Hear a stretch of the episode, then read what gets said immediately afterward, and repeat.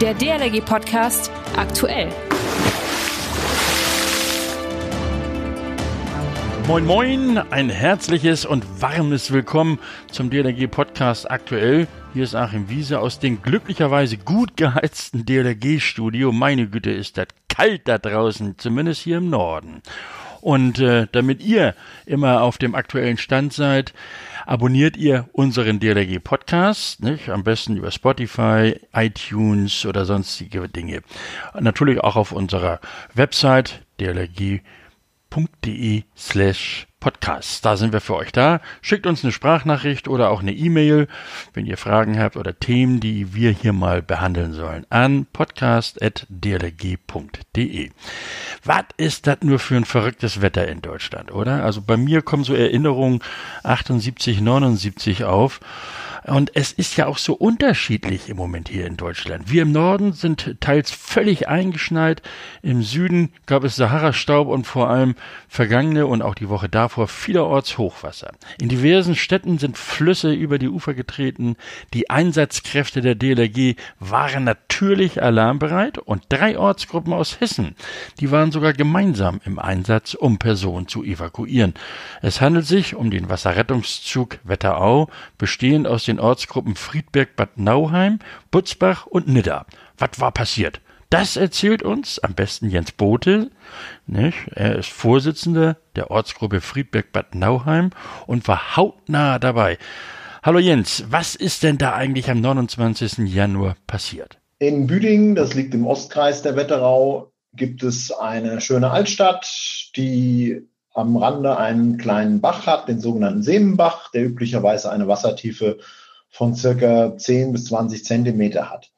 Durch den stark anhaltenden Regen, Schneeschmelze und größeren Wassermengen, die im Vogelsberg heruntergekommen sind, ist der Sebenbach relativ kurzfristig auf seinen bisher höchsten Wert von über 3,60 Meter gestiegen und überschwemmte die Altstadt von Büdingen. Das ist letztmalig 2003 in etwas kleinerem Stil passiert, von daher relativ überraschend für alle, die hier anwohnen, die Politik und natürlich auch für uns.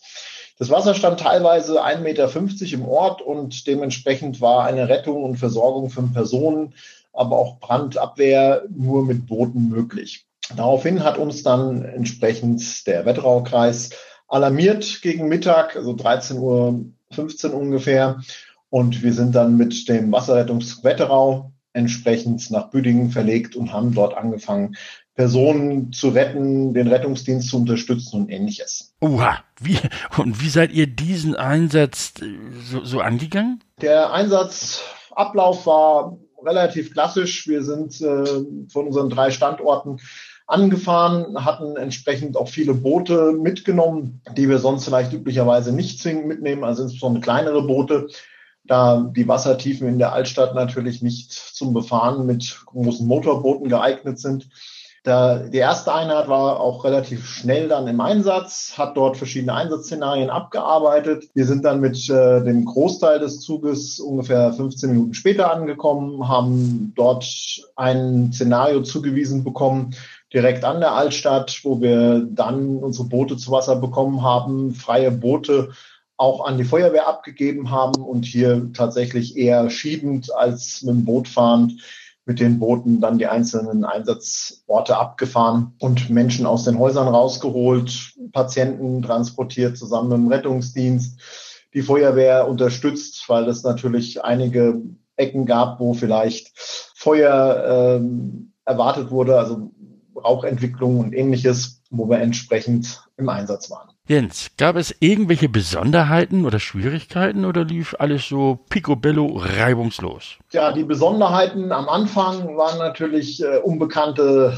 Orte. Ja, viele unserer Helfer kennen natürlich nicht jeden Ort hier im Kreis. Ähm, viel Verkehr innerhalb des Ortes, weil ja bereits einige Teile unter Wasser waren, hat sich das Ganze auf den Straßen dann äh, gestaut oder abgespielt, auf denen wir halt auch unterwegs waren. Das hat einen Moment gedauert, dass die Situation da soweit entschärft wurde, dass äh, auch dieser Verkehr am Rande der Einsatzstelle zum Erliegen kam und wir fehl- oder gefahrfrei arbeiten konnten. Ja, Besonderheiten und Schwierigkeiten am Ende des Einsatzes waren insbesondere die Verschmutzung des Wassers durch Öl und anderen Unrat, der natürlich aus den Kellern oder den Häusern rausgetrieben wird Bei Öl im Wasser müssen diverse Ausrüstungsgegenstände ersetzt werden. Es lässt sich nicht alles reinigen, also insbesondere Leinenmaterial der Strömungsretter aber auch die Westen der Strömungsretter und teilweise die Anzüge sind nicht ölbeständig und müssen aus Sicherheitsgründen dann nach dem Einsatz auch ausgetauscht werden. Jens, vielleicht hast du zum Schluss noch mal einen praktischen Tipp.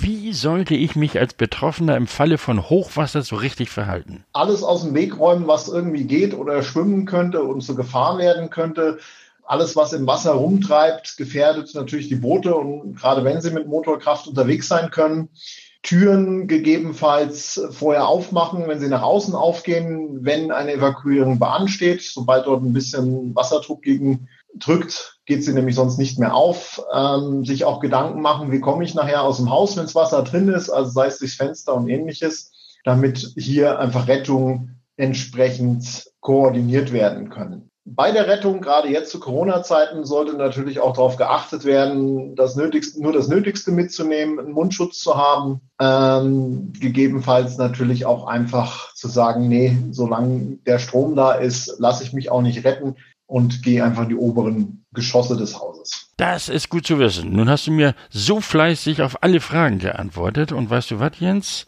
Jetzt hast du einen Wunsch frei. Braucht ihr vielleicht aktuell Verstärkung? Hier hast du jetzt Sendezeit für einen echten Aufruf. Auch wir können natürlich Hilfe gebrauchen. Unsere Einsatzabteilung ist sehr bunt gemischt. Wir fangen natürlich äh, bereits in dem jugendlichen Alter an, haben also sehr viele, die mit 15, 16 anfangen reinzuschnuppern und dann sukzessive die ganzen Ausbildungen angehen. Wir haben aber auch genug Möglichkeiten für Quereinsteiger.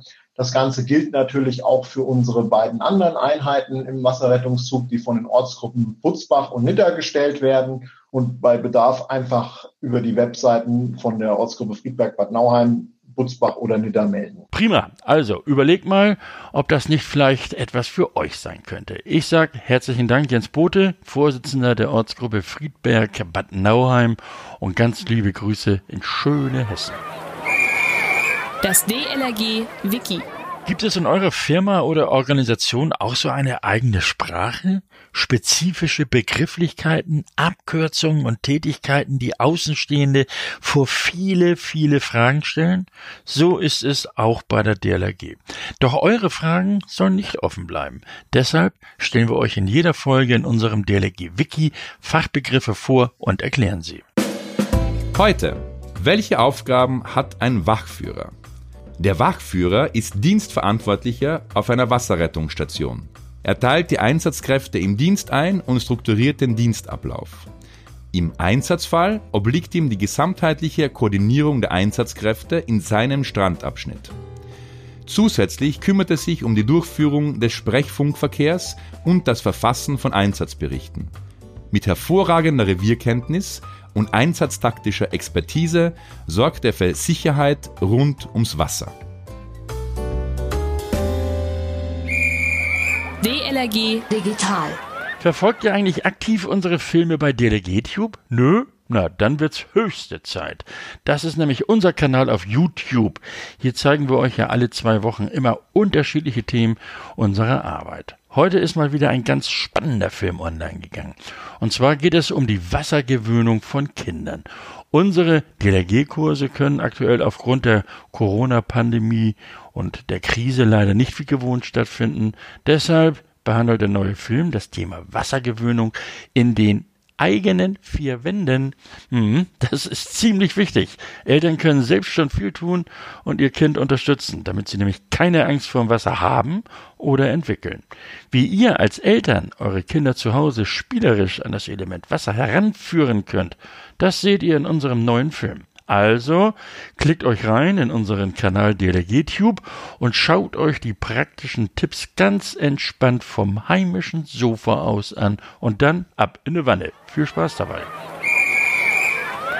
Ich möchte schwimmen lernen, weil ich das Seepferdchen machen möchte.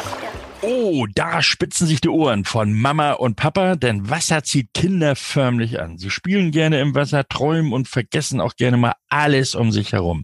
Bevor Kinder jedoch sorglos im oder am Wasser spielen sollten, müssen sie das Element Wasser erleben lernen. Christian Landsberg, du bist stellvertretender Leiter Ausbildung im Präsidium der DLRG. Wie lernen Sie denn, also unsere Kleinen, das Element Wasser kennen? Den ersten Kontakt haben die Kinder schon zu Hause in der elterlichen Badewanne, wenn sie mit den Eltern zusammen baden oder beim Duschen. Und wie sie dann sicher schwimmen können und wie der Weg dahin aussieht, das erzählt uns Christian Landsberg nächsten Sonnabend im DLRG Podcast im Gespräch.